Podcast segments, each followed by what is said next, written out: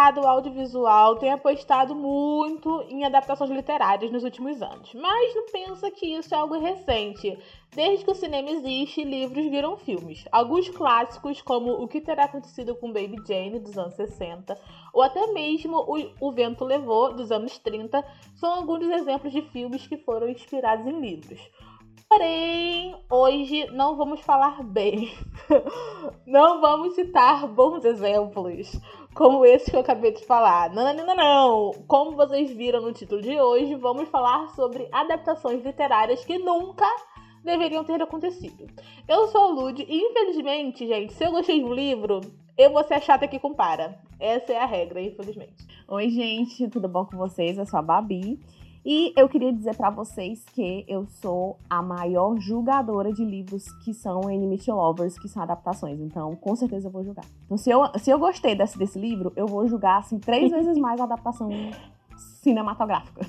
Oi, oi, gente. Eu sou a Yara. Muito bom estar aqui de novo. E eu não tenho o menor problema com a fidelidade. É a coisa que eu menos julgo quando eu vou assistir. A única coisa que eu me importo é que a adaptação seja boa. O problema é que geralmente quando ela não é fiel, ela também não é boa.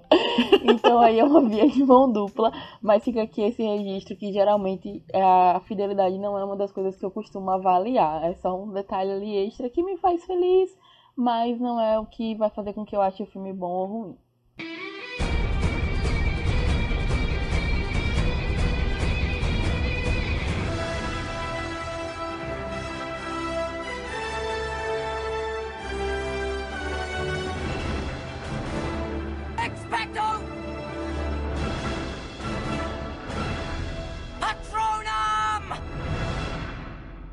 Vamos começar o episódio pelos mais óbvios e deixar umas polêmicas pro fim.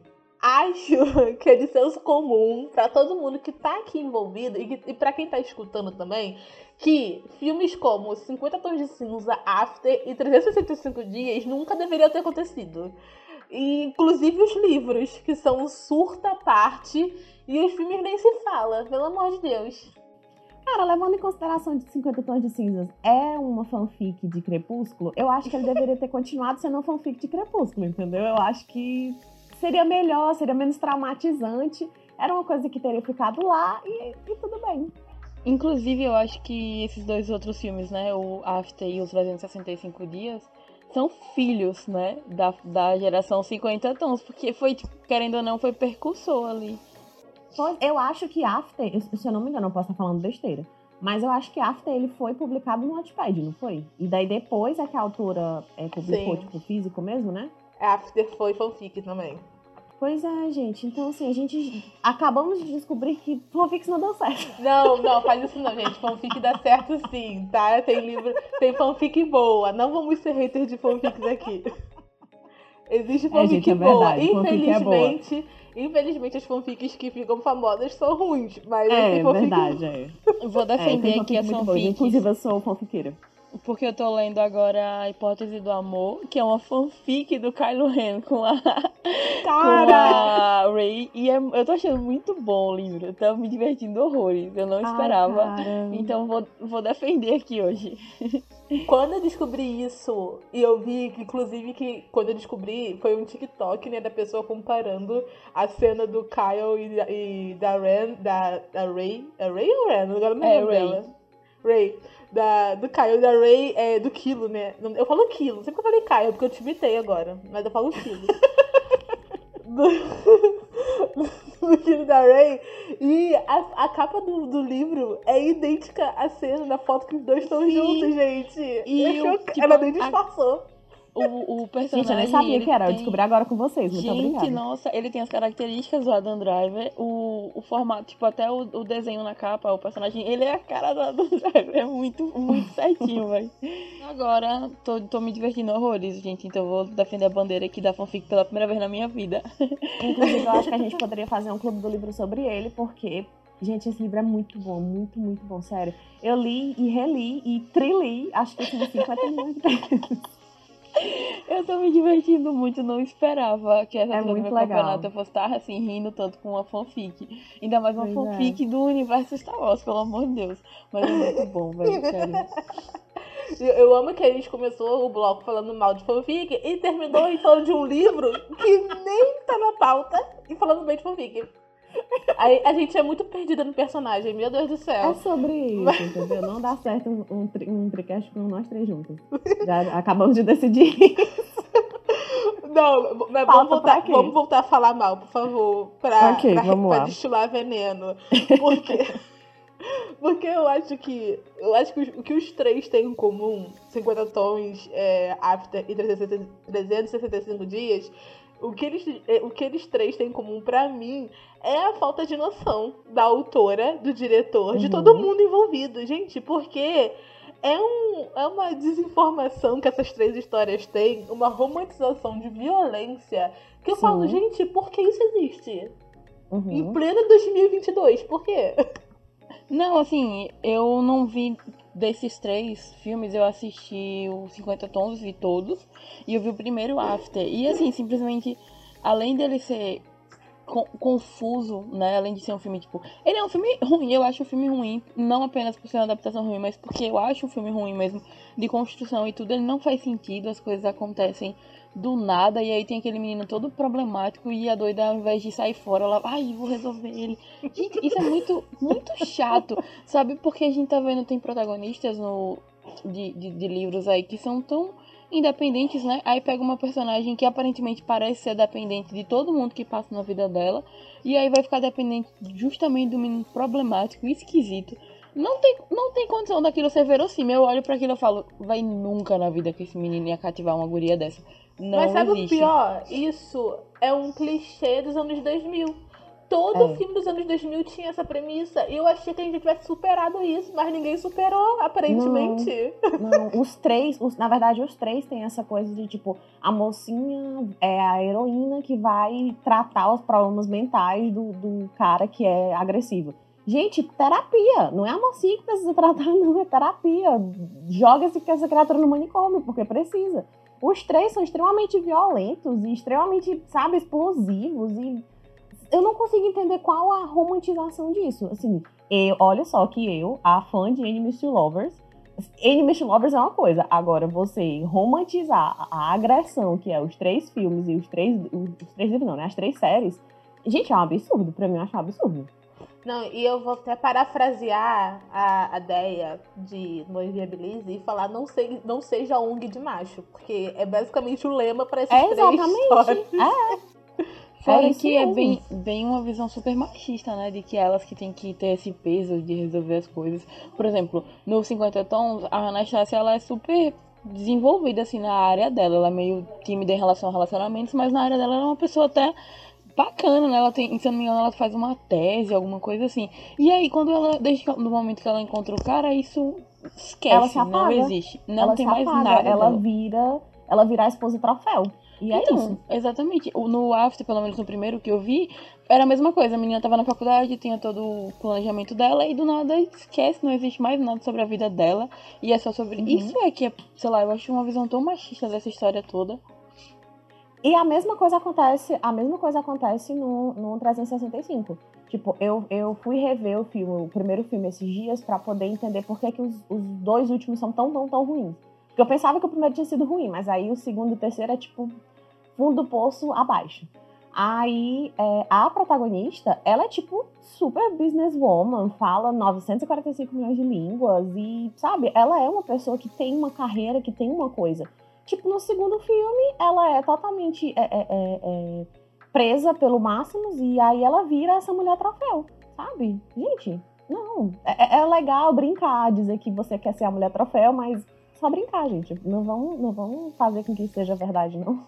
Inclusive, eu perdi a piada, porque eu ia falar depois da Yara que no off eu queria ser a mulher troféu, mas você já falou em cima. Aí eu perdi o time da piada. Ah, I'm sorry. Mas enfim, é, eu, pela, pelo bem da minha sanidade mental, eu prefiro fingir que essas três histórias não existem. E elas foram simplesmente um delírio coletivo que a gente fingiu que elas existissem, porque Uhum. eu me recuso a acreditar que em pleno século XXI, com tantas pautas que a gente debate diariamente e, co e como que também as produções é, audiovisuais e até literárias também mudaram muito da forma como elas tratam as mulheres. Se a gente parar para pensar, nos últimos, nos últimos anos, é, a quantidade de protagonistas indefesas diminuiu bastante. Protagonistas Sim. mulheres, né? A gente Sim, tem, verdade a gente tem recebido cada vez mais protagonistas femininas literárias mais fortes e decisivas. Aí vai eles fazem isso, pelo amor de Deus, gente, não é possível. E outra coisa que eu acho interessante é que quando a gente vê protagonistas femininas fortes, né? Geralmente em livros de distopia, em livros que envolvem o mundo se acabando, em que, tipo, Exato. elas precisam tomar ação. Então é uma coisa que fica aquela coisa pontual, tipo, a Katniss é forte porque o mundo tá acabando e ou ela é forte ou ela morre.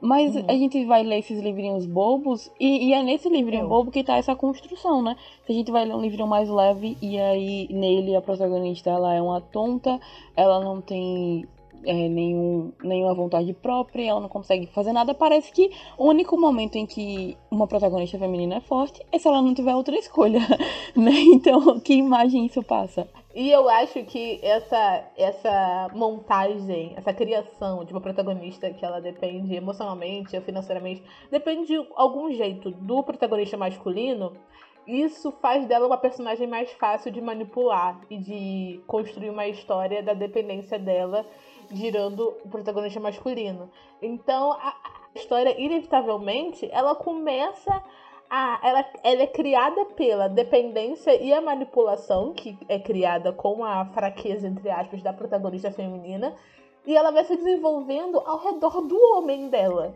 Então ela acaba sendo vazia. Tipo, ela não tem nada, sabe? Ela só é uma Que é o caso da Anastácia, por exemplo. Que ela é, não existe. Ela não existe. Ela é um surto. Isso que eu falei, é um surto, caso, gente. E o caso também da menininha de, de, de After. Porque, tipo, ela era a boa garota, que nunca fez nada de errado, que nunca fez absolutamente, nunca saiu da linha. E aí, do nada, ela chega na faculdade, tá na hora de sair da linha. Entende? É tão vazio, é tão. Sabe? A, a Rory de Gilmore Girls, gente. Pelo amor de Deus. A decepção. No! God, please, no! No! No! No!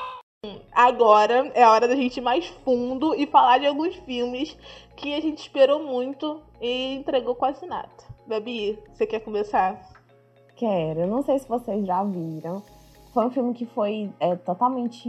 É, não foi muito divulgado. Eu só soube mesmo porque, enfim, eu gostei muito do livro. E gente tá falando de The Hating Game, a adaptação da, da Sally Thorne. Ela veio pro Brasil em 2020 mas eu acho que ele é um livro, sei lá, de 2019, ou, ou até mesmo. É, acho que é de 2019, porque ele veio em janeiro de 2020.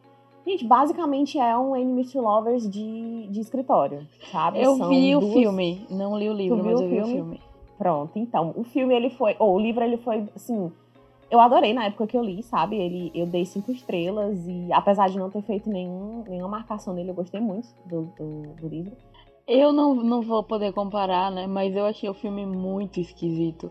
Porque eles não são enemies, os dois são completamente obcecados um pelo outro. Não, não é, tem enemy ali. Exatamente. Não existe o enemies no filme, sabe? Apesar de existir muito no livro.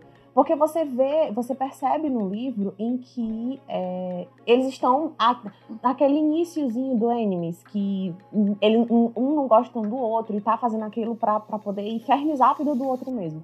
E não só porque ele quer. Ah, sabe aquele romance idiota de que assim, o menino puxou seu cabelo é porque ele gosta de você? Sim. Isso é o filme.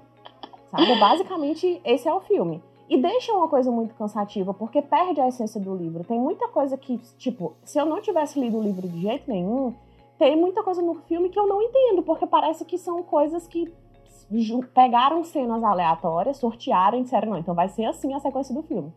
Eu acho, eu acho que Enemies to Lovers tem uma peculiaridade que é uma linha bem tênue entre se tornar um filme muito problemático, porque no livro eu acho que tem uma liberdade poética maior de você fazer duas pessoas se odiarem sem você tomar ranço das duas. Eu acho que ele só que agora, quando você faz filme, a chance de dar errado é muito grande. Porque é muito grande, é eu não consigo pensar um filme agora de Enemies to Lovers que eu não tenha ficado com raiva de um homem. todo filme que eu tô pensando de Enemies to Lovers, eu, fiquei com raiva do um. Tipo, vamos pegar um clássico aqui, que é uma adaptação boa e que eu sempre falo dele, não sei porquê, que é Orgulho e Preconceito. Gente, tem uma, tem uma hora do filme que eu fico com raiva do Mrs. Darcy. Eu falo, ô amigo, eu dava na sua cara. Me chamou de pobre e pelo amor de Deus. Me chamou de pobre, disse que a minha família era interesseira. E você ainda tá me quer casar comigo? Como assim? Ainda assim, tá? Só pra defender aqui o meu querido Mr. Darcy, eu acho que o lance dele é relativamente justificável porque a gente. Ele nunca teve contato com pobre, Sim. entendeu? Então, é o primeiro contato do bichinho. Ele tá ali, ó, que raça diferente essa raça sem dinheiro. Não, sabe? Yara, você tá, você tá romantizando a leitura. Aí, é, não, aí mas tá. Yara foi muito você... grande agora. No, no filme, eu acho que o enemies dele funciona menos. No livro funciona melhor, porque tem um pouquinho mais da visão dele, né?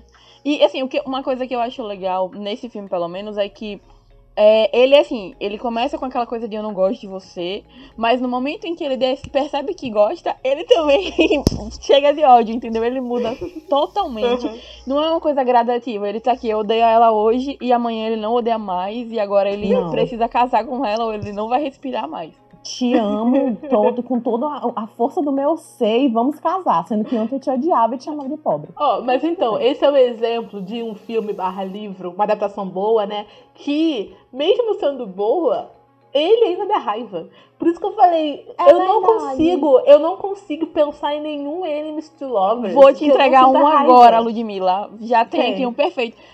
A proposta não tem como você odiar o Ryan Reynolds nesse filme. Mas entendeu? eu odeio a Sandra Bullock. Mas eu odeio a Sandra, é Bullock. Bullock. Então, ela... mas, é, mas aí é que tá, o to Lovers em filme, você precisa odiar alguém. Exatamente. É, é. Não, mas não no livro tu não consegue. Mas, mas no, no livro, você, consegue. né? No livro Pronto, não dá. ó. Eu é... tô pensando, Ludmilla, de fato, muito obrigada por ter clareado as minhas, as minhas perspectivas de leitura. Pronto, eu vou citar só o meu último, meu último argumento e eu desisto. É, que pelo menos eu nunca consegui odiar nenhum dos dois nesse aqui. Se vocês odiarem, beleza, mas ah. 10 coisas que eu odeio em você, pra mim é o Enemy to Love, que eu não odeio nenhum dos dois. Pra mim, os dois Ai, são perfeitinhos. Deus. Eu amo. Eu, eu vou falar, eu vou, agora eu vou te refutar. Eu odeio a menina. Eu odeio a menina. Mentira, sério. Nossa, eu amo tanto Não pra Cat, sempre. Não pra sempre. Eu acho que ela tem desenvolvimento bom. Mas, você, eu, mas eu pego um ranço dela. Eu falo, menina, não tem por que você ficar com tanto com cara de bunda o tempo todo, não. pelo amor de Deus. Sabe por, quê? Sabe por que eu não gosto dela? É porque, assim, no início, né? Como a Lud disse, ela tem um, um desenvolvimento bom. Mas é porque para ela nada tá, nada é o suficiente, nada é bom. É tudo uhum. muito ruim, é tudo, sabe, é tudo tão negativo que você fica mulher, vem aqui pra te dar um soco na tua cara. Pelo amor de Deus, só um instantinho assim, eu sei que a vida não é 100% assim de flores, mas pô, tão Inclusive, assim. eu vou deixar isso aqui, eu vou correr essa parte, mas inclusive no off, isso é comportamento de pessoa mal amada, pelo amor de Deus. Pois é. é. Tipo, então, lance... tipo, Yara, você perdeu. Fala. Não tem nenhum é, argumento. É, não tem a mais, teoria é certa. Esse foi não, o último. Cara, e o pior é, é que eu falei achando que vocês iam odiar ele. Eu tomei um. um, um, do nada não, que vocês odeiam ela. Tô não dá pra odiar ele, não. Não, tem como odiar ele. Assim, porque de fato. Não tem como odiar ele, porque é o clássico do vou fazer uma aposta, putz, me apaixonei por você. Não tem como é, odiar isso. Esse é o clássico. Não, não e Old que podia. Pô, é o Hit Ledger fazendo uma aposta, ele podia apostar o que ele quisesse, eu não tô nem aí, velho. Simplesmente. E o final é perfeitinho quando ele, ele vai lá falar pra ela que. Ela fala para ele que não quer mais que ele vacile, né? porque ele não vai dar outra guitarra, e ela, ele fala que não tem problema, porque existem outros instrumentos numa banda. Ah. Então, tipo, não é que ele vai melhorar, é que ele vai melhorar o suborno. Então, assim, ele é perfeito, não existe. Patrick Verona é o amor da minha vida. Ai, não dá, cara. Então, gente, é isso. Mais uma vez saímos de pauta, mas pelo menos eu prometo que eu estava certa. Não, e de Complicado. fato, eu não tinha parado pra pensar nisso, de verdade. Eu acho que todos os, os, os filmes em que eles, eles pincelam um Enemies to Lovers, eu tenho ranço. Em um momento eu, eu fico com raiva. Ou do cara, ou da menina, ou, ou enfim. É, é porque. E aí depois como... vai ficando bom. Mas de fato é. É porque, como que a Yara falou, né? Tipo, o exemplo que ela deu no Orgulho e Preconceito, que tem capítulo com é, explorando mais a visão do Sr. Darcy. Porque Uhum. nesse. Porque no filme não tem como você explorar isso. Você é como É, se fosse um. É, É como isso se fosse uma dúvida. terceira vista, sabe? Você tá vendo de Uhum. fora, você não tem como ver o que, que eles estão sentindo e, e como que os sentimentos deles estão crescendo ou diminuindo, etc. Já no livro, o autor, a autora, consegue destrinchar muito mais. Então você não consegue, você, você consegue identificar o porquê aquela pessoa tá agindo daquele jeito. Aí tu não tem como ter raiva. Então, por É, isso. não, gente, mas a gente também tá saindo do. Isso aqui esquece pra elite, né? Porque, pô, a gente tá saindo de, de 365 pra orgulho e preconceito, né? É, Foi muito Pronto, aí só pra 880. concluir o tópico, a única coisa que eu adicionaria é que tem uma diferença do Enemies to Lover pra o romance, pra essa coisa mais, mais leve, e pra, por exemplo, dentro de fantasia. O Enemies to Lover dentro de fantasia, ele fun- eu acho que dependendo do nível, ele funciona melhor sem você precisar odiar nin- ninguém. Porque, por exemplo, quando é o Enemies, porque são lutas opostas, lados opostos, Uhum. são aquela Aham. coisa que você não precisa odiar nenhum dos personagens, mas eles Uhum. se odeiam naturalmente porque eles estão ali num- numa versão diferente, veem a vida de um modo diferente e são rivais, essas coisas. Então, é, tipo, acho que Uhum. eh, no caso da fantasia, ele pode ter essa licença poética de você não odiar nenhum dos dois, mas ainda Uhum. assim entender por que que eles se odeiam. Então, gente, a Yara ela conseguiu, ela forçou, mas ela conseguiu achar uma brecha na minha Espremeu, teoria. Espremeu, até não ter mais onde tirar, mas ela conseguiu provar o ponto dela. Vou mudar minha graduação de jornalismo pra direito, porque agora eu acho que eu tenho propriedade, entendeu? Mas olha, voltando, voltando pra nossa pauta, né? Babi falou aí de The Hating Game, e eu tenho um exemplo que é simplesmente a pior coisa que eu já dei play na minha vida. Esse ano, voluntariamente, tá? Que foi a adaptação de Morte no Nilo. Simplesmente. Eu juro pra vocês que foi aquela coisa que eu, eu dei play esperando uma bomba. Eu não fui nem no cinema, não quis ir no cinema porque foi o elenco mais problemático de Hollywood. Nossa, Eles pegaram. Eu falei, eu não vou dar Foi no Cidade isso. Alerta, entendeu? Eles pegaram todo mundo que tem uma ficha criminal e botaram nesse filme. Eu falei, caras, não vou pagar pra assistir isso, vou ver na minha casa. Aí ele foi adicionado do cinema, ele foi adicionado direto no Star Play, é, no Star Play. E aí eu fui assistir. Star Plus. Star Plus, isso. E, gente, pelo amor. Cara, é um filme que ele é uma adaptação horrível. E ele é um filme pior ainda. Sério, ele. Não foi. Nada faz sentido naquela história. E aí, quando foi, ia sair Morte no Nilo, eu fui ler o livro. E, cara, gente, eu recomendo pra todo mundo. É simplesmente a melhor ficção policial que eu li na minha vida. O livro tem talaricagem, ele tem treta, ele tem política, ele tem roubo. Ele é tudo, tudo de melhor no mundo. É realmente um livro completo. Só que a adaptação. Caras, é horrível. Simplesmente o pior filme que eu vi na minha vida. Ele não, não, não funciona como mistério, ele não tem aquela vibe de suspense. E tudo parece um grande teatro, sabe? Uma grande piada. Foi facilmente a pior coisa que eu vi na minha vida esse ano. Nossa, eu odiei tanto o filme que eu falei assim, eu, eu, ia assistir, eu ia ler o livro depois, sabe? Porque eu falei assim, ah, vou assistir o filme e vou ler o livro. Só que eu odiei tanto, odiei tanto o filme que eu falei, eu nunca mais quero chegar perto dessa história. Nunca mais na minha vida. Só que agora você falou tão bem do livro que agora eu senti vontade de ler É muito bom, ele é muito completo. Você começa a gostar de todos os personagens. É, até a, que- a, a, a personagem Isso é um que morre na história. É tipo, velho, é muito bom. É um livro muito completo. Esse é um problema do filme. Ele não funcionou pra mim porque eu não gostei de ninguém. Todo Sim, mundo eu- nesse filme é babaca. Eu falei, Exatamente. como que eu vou sentir empatia pela morta se eu odeio a morta? Eu quero que ela mais que morra mesmo. Então, não funcionou pra mim, sabe? Pra mim foi a Gente, mesma eu posso coisa. ser sincera? Eu posso ser sincera com vocês? Eu nem terminei de achar esse filme. Nossa, Eu não perdeu a- nada. Cara, de verdade, eu fui até, eu fui até, tipo, sei lá, a morte da, da, da, da morta. E, tipo, depois eu acho, acho que eu devo ter assistido, sei lá, uns 5 minutos e depois eu dormi. E o meu sonho tava mais legal do que o filme. Eu Aí eu fiquei. E ele é tão Eu não previsível. mais. Eu não, sei, eu não sei se o livro é assim, mas eu achei o filme tão previsível. Pra mim tava na cara do que que era. Tanto que eu Uhum. não me surpreendi no final.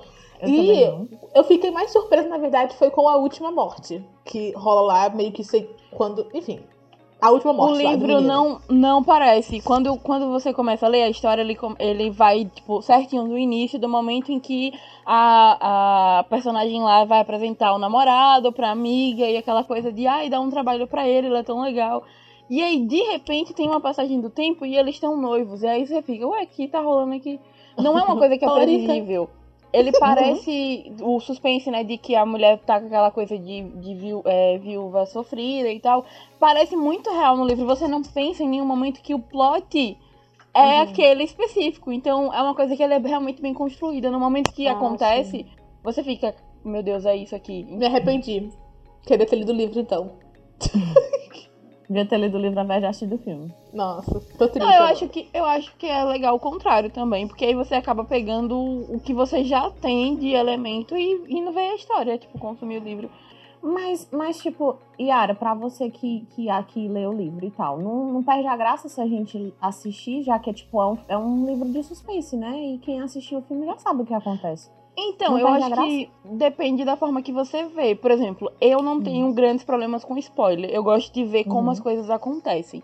Então, pra mim, o processo ele é mais importante do que a conclusão. Então, eu acho que nesse caso ele não me incomoda. Eu posso ler o livro depois e só adicionar os elementos que tem ali.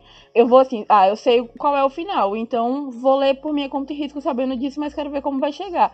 Nesse caso de Morte no Nilo, eu acho que você vai você vai saber qual vai acontecer, o que vai acontecer, quem morre e quem mata. Mas você não sabe qual foi a- o plano mirabolante que fizeram naquele, naquilo tudo. Então eu acho que se você não se incomodar com o, o, o mistério, né? Tipo, já que você sabe, vai ser uma jornada bacana do mesmo jeito. Talvez menos angustiante, né? Tipo, que nem eu quis devorar pra saber. Você não vai ter essa ânsia.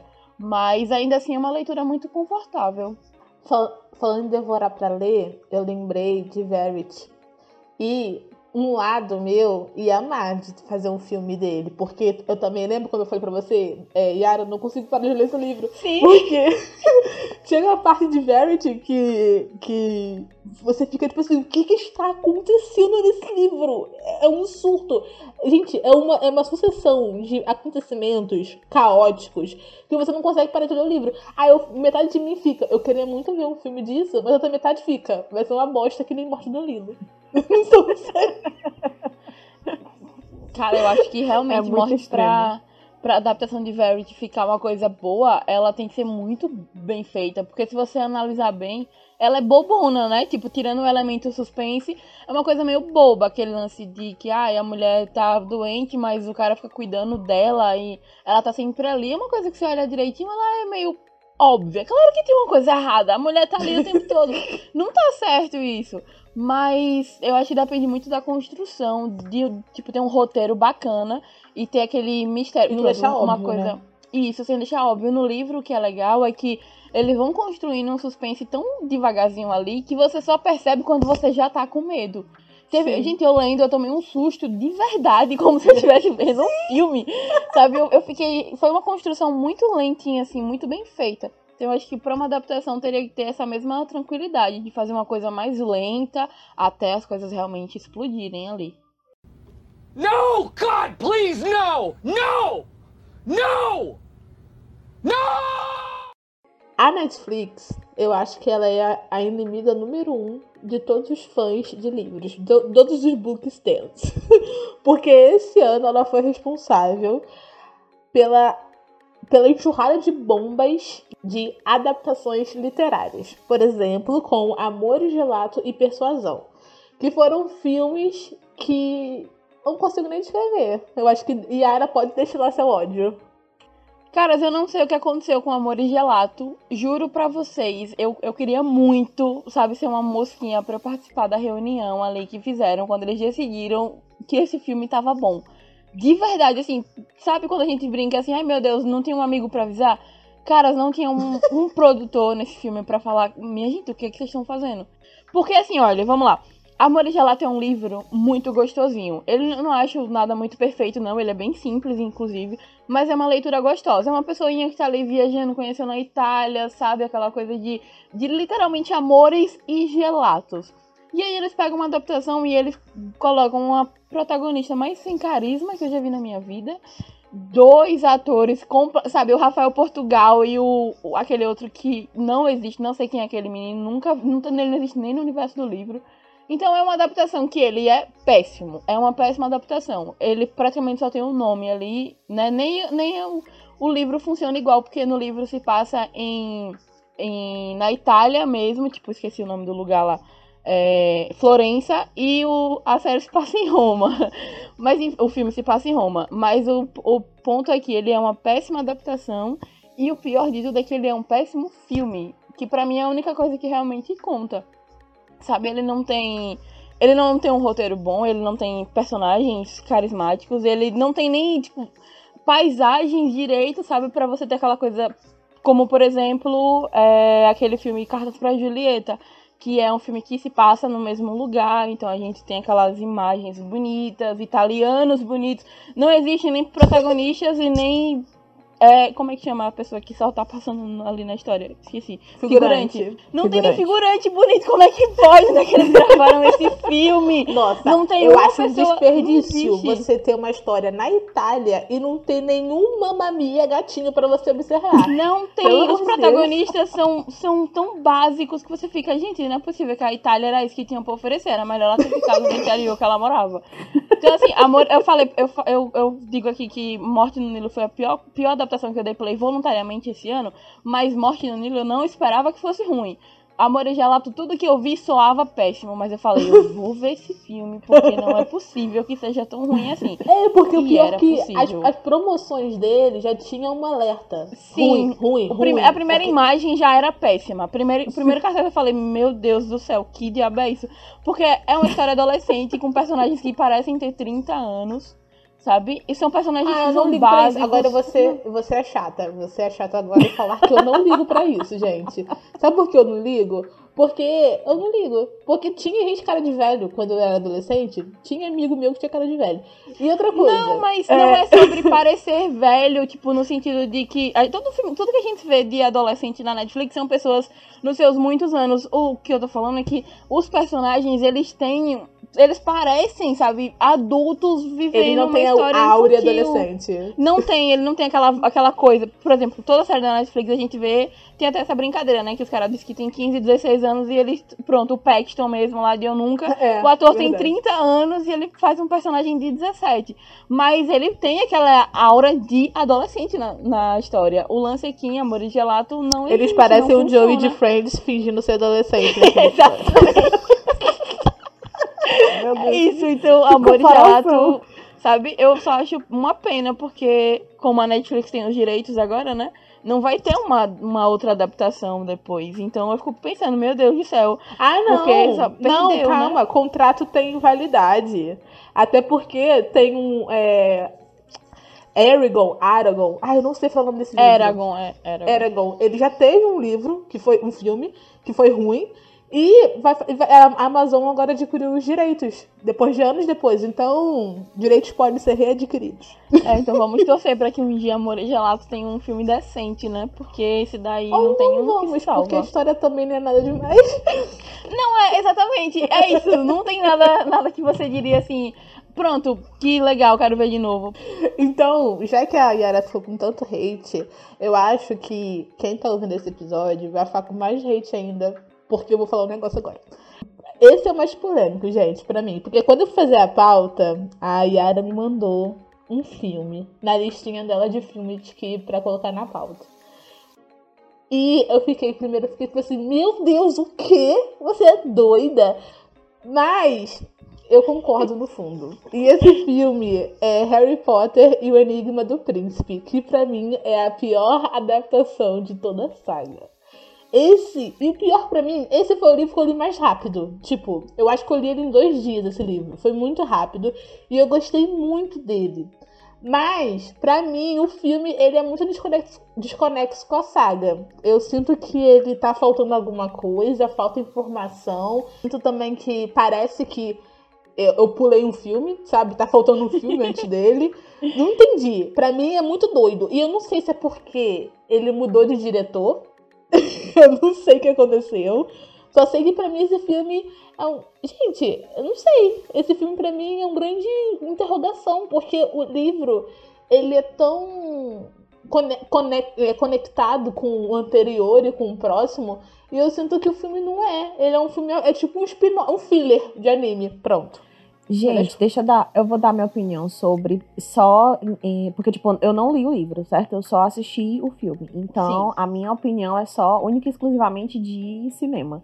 É, eu acho que é uma história que. Ela é desconexa, como a Lud falou. Eu acho que ela é um spin-off Sabe, se você tirar o Enigma do Príncipe e continuar assistindo os outros filmes, você vai continuar entendendo perfeitamente a história, porque eu acho que é uma coisa foi solto, sabe? Inclusive, é um dos, dos filmes que eu me arrependo de ter ido assistir no cinema. Eu saí do cinema e fiquei, gente, mas por que que, que, que aconteceu aqui? Porque eu sinto que é uma história importante que eles estão contando ali, sabe? Eu sinto que tem mais coisa para ser descoberta e que a adaptação não passou. E eu não concordo com esse lance de que, ah, porque mudou de diretor, tem que, tem que mudar meio que a via da, da, da, de, da história. Porque aconteceu isso com o Crepúsculo e a única coisa que, que, que foi de diferente foi a maquiagem do povo, que foi piorando com o tempo. Mas é, eu não acho que, que deva ficar tão na cara assim quando muda de um diretor, sabe? Se, se o problema tivesse sido só isso, né? Óbvio, evidente, fazendo essa comparação. Mas eu de fato acho que é um, é um filme sem sentido, é um filme sem noção. Apesar de, gente, eu sou totalmente cadelinha de Harry Potter. Harry Potter teve, sempre esteve presente na minha vida cinematograficamente. Assim, nunca li os livros completos. Mas é, eu, de fato, tenho só hate por Enigma do Príncipe, assim, de verdade. minha maior decepção é que esse livro é, tipo, acho que ele, não vou dizer que ele é o meu favorito, porque eu sou muito cadelinha do livro do Cálice de Fogo.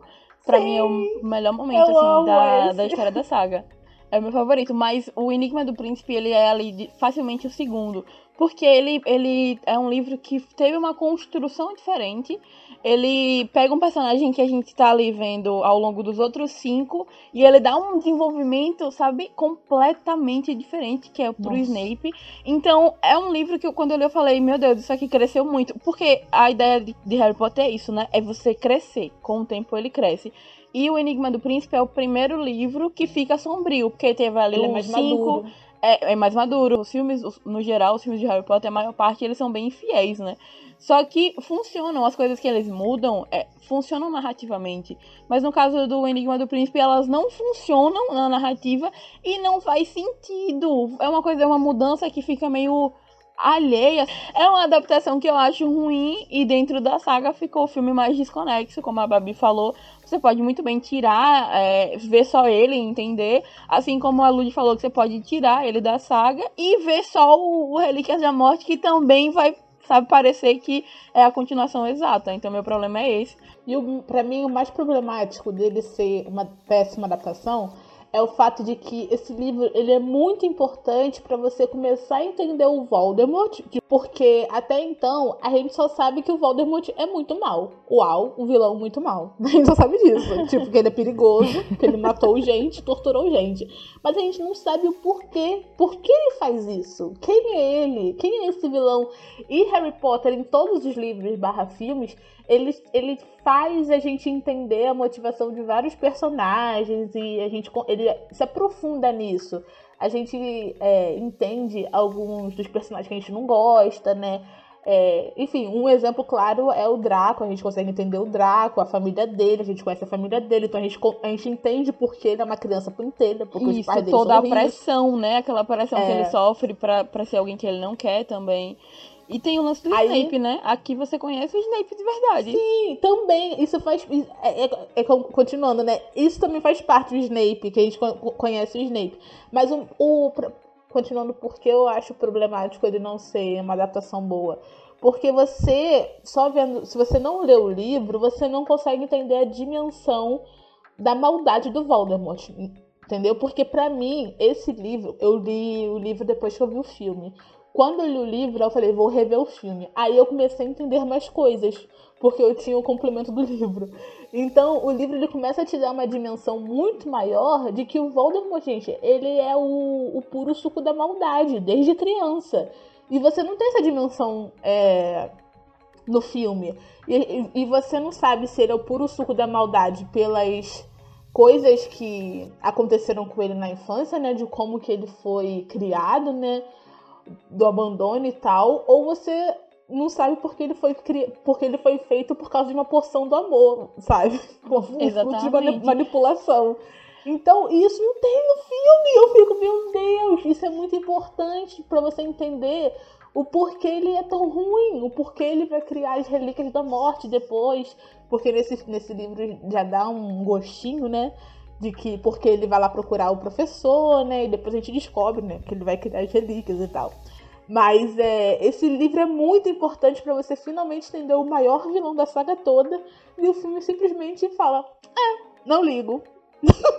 E uma prova do que você falou agora é que no momento, aquele momento, né, do Always, do Snape, quando o Harry descobre que o Snape, na verdade, sempre teve pra proteger ele, eu, eu sempre achei que no livro tinha, ou no filme tem menos peso do que no livro. E aí, eu lembro que eu fiquei, na cena, no último livro, eu chorava o tempo todo. Eu chorei, na verdade, antes, né, quando tem a morte do... do do, do Dumbledore, eu fiquei destruída. Mas no último livro, a cena do Snape, eu fiquei completamente sem respirar. Eu só Nossa, eu chorava. chorei muito também. E aí, quando eu vi aquilo no filme, não teve o mesmo peso, porque eu falei, tá, mas a gente nem viu o que foi que ele fez.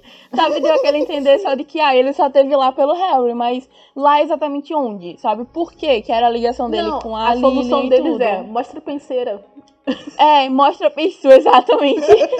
Mas o- não tem o mesmo peso do vá sempre foi você e tal. Então eu acho que isso é só mais uma Uhum. prova do quanto a adaptação do, do Enigma do Príncipe é horrível e isso reverberou no final da saga. Enfim, gente, é isso.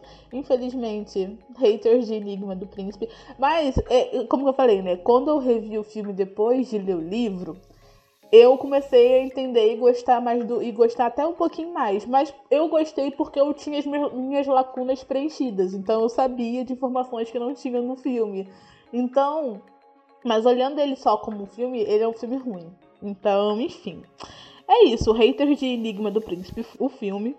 E, e é com essa informação bombástica e polêmica, ou não, de repente as pessoas concordem com a gente, Exatamente. é que acabamos o episódio de hoje. Muito obrigada você que escutou até aqui. Não esqueça que segunda-feira tem um episódio novo de Tri News e na sexta tem um novo episódio do Tricast. É, e, e também, caso você não tenha costume de ler a descrição do episódio, nós temos um spin-off de Memórias de um Dorama, um podcast de cultura asiática. Então, só vai, as, to- todas as informações vão estar na descrição do episódio. Só clicar lá. E é isso, um beijo, gente. Até semana que vem.